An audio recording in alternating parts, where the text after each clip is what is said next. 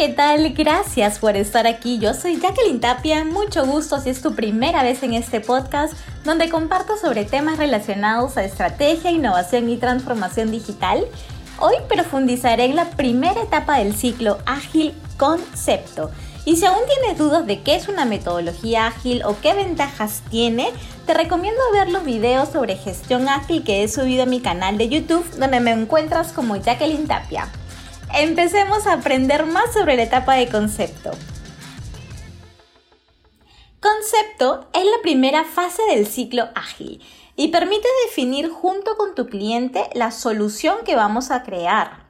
Vamos a tener que identificar el equipo de proyecto en esta fase y elaborar documentos como el acta de proyecto y la ficha técnica.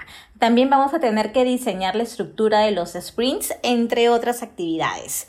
Voy a profundizar en cada actividad que tenemos que hacer en esta etapa. 1. Sobre el equipo de trabajo. En esta etapa tendrás que definir el equipo de proyecto y es recomendable que tu equipo tenga máximo 15 personas. Si el equipo es de más personas, divídelo para que sea más fácil gestionarlo. Hay que identificar cada rol necesario en tu proyecto, cuál será la responsabilidad que tendrá, quién ocupará este rol, cuál será su nivel de autoridad en el proyecto. Es importante también definir aquí las normas o reglas del equipo para garantizar un buen clima laboral e incrementar la productividad. Recuerda que en una metodología ágil el equipo es autogestionado, es decir, tiene autonomía en la toma de decisiones del proyecto y será muy importante garantizar una armonía dentro del equipo. Te recomiendo realizar una reflexión en donde ustedes discutan como equipo temas importantes, como cuáles, por ejemplo, cómo se van a enfrentar los problemas que pueden ocurrir en el proyecto, cómo se van a comunicar entre ustedes, cuál será ese canal formal de comunicación, qué participación se espera de cada uno en las reuniones, entre otros temas relevantes. Te voy a dar algunos ejemplos de normas de equipo que te recomendaría incluir o analizar. Uno es no tomarse nada personal y este me encanta. Es decir, si ocurre un problema en el proyecto, ataquemos el problema. No ataquemos a la persona que lo indicó, no ataquemos a ningún miembro del equipo. Dos, hay que participar activamente en las reuniones del proyecto. Digamos que no se vale estar en una reunión mandando un mensajito por WhatsApp. Hay que precisar qué nivel de atención esperamos en las reuniones hay que respetar y cumplir con las responsabilidades del equipo. A mí este me ha ayudado un montón, porque sí hemos tenido algunos proyectos donde alguna responsabilidad no se cumplía, hemos reforzado esta norma y hemos generado cambio.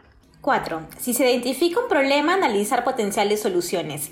Esta norma también me encanta, porque con esto vamos a evitar que el equipo solo haga una sesión de catarsis.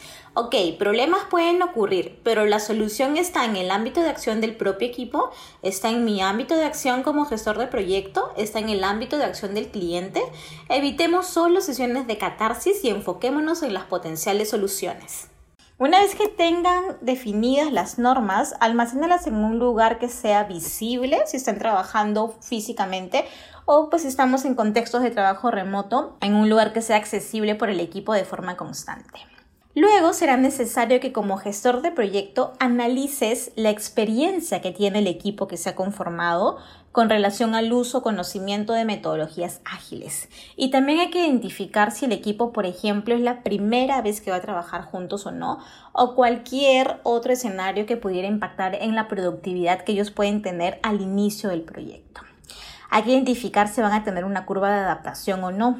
Si el equipo no tiene experiencia en metodologías ágiles, se acaba de conformar, no conoce muy bien en qué consiste una metodología ágil, pues te voy a recomendar que coloques las prestaciones más sencillas en los primeros sprints. Ten en mente que la priorización tienes que hacerla junto con tu cliente, pero es una recomendación válida. Esto te va a permitir que el equipo vaya aprendiendo la metodología, se vaya consolidando como equipo y vas a disminuir el riesgo de cerrar tu sprint con muchos pendientes. El equipo va a necesitar al menos unos tres sprints, bueno, de dos a tres, para que empiecen a tener una productividad ideal. por lo que te recomiendo que limites la cantidad de prestaciones durante los primeros sprints hasta que puedas determinar con mayor exactitud la velocidad real del equipo. Y recuerda que una prestación no es nada más que una función que el cliente espera. Sé Digital, el podcast para que aprendas de transformación, estrategia e innovación.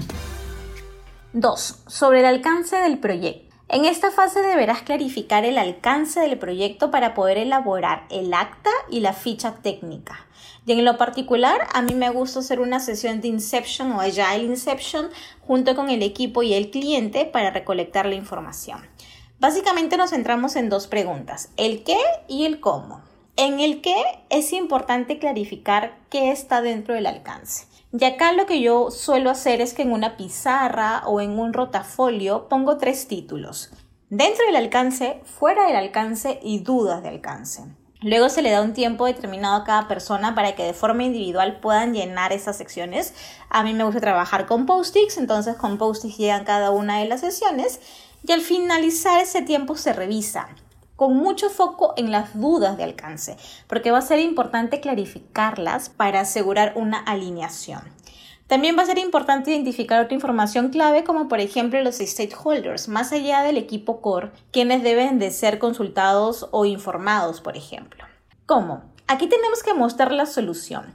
Hay que responder cómo vamos a atender la necesidad y también hay que identificar preocupaciones, riesgos, restricciones y prioridades. Las restricciones pueden estar relacionadas al alcance, al presupuesto, calidad, tiempo, si es que el proyecto tiene que estar en una fecha específica, disponibilidad del equipo, entre otros. Y las prioridades pueden estar enfocadas al alcance, calidad, cronograma, entre otros. Con la información que recopiles en esa sesión de Inception, vamos a poder elaborar los dos documentos.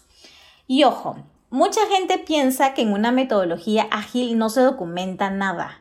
Ten presente que eso es falso. La documentación siempre va a ser clave para garantizar el éxito de tu proyecto. En el acta del proyecto incluye la visión del proyecto, las partes involucradas, beneficios, objetivos, roles y responsabilidades. Te recomiendo incluir una matriz de contacto que identifique el nombre de la persona que ocupará cada rol y cómo lo puedes contactar ya sea un teléfono o un correo electrónico.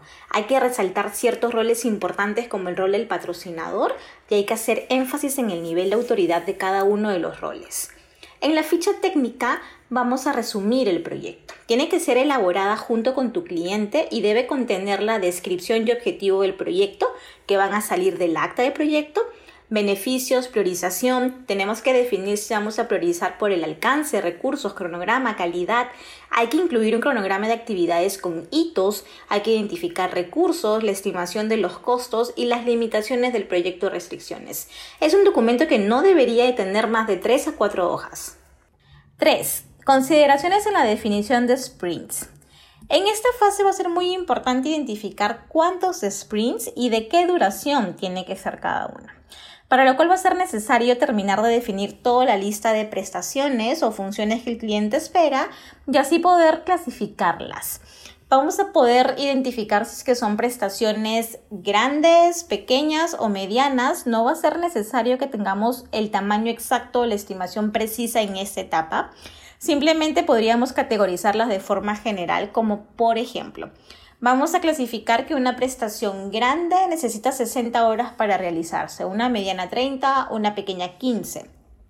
De esta forma, al clasificar todas tus prestaciones, vas a tener una idea de cuántas horas requieres para terminar de completarlas. Y luego vas a determinar qué cantidad de prestaciones y de qué tipo vas a hacer en cada sprint. Y eso te va a dar como resultado la duración de tu sprint. Ten en consideración que en cada sprint tienes que ejecutar las fases de especulación, exploración y revisión. Y el primer sprint te va a servir de mucho aprendizaje. Es decir, no te hagas líos si luego del primer sprint identificaste que pues no te quedó tan precisa la asignación que hiciste en el concepto porque por eso es una metodología ágil, porque te da flexibilidad, porque puedes ir ajustando en el camino. Así que luego el primer sprint, si es necesario, pues cambia la cantidad de prestaciones que decidiste para ejecutar en cada uno de los sprints, por ejemplo, u otros ajustes que tú identifiques.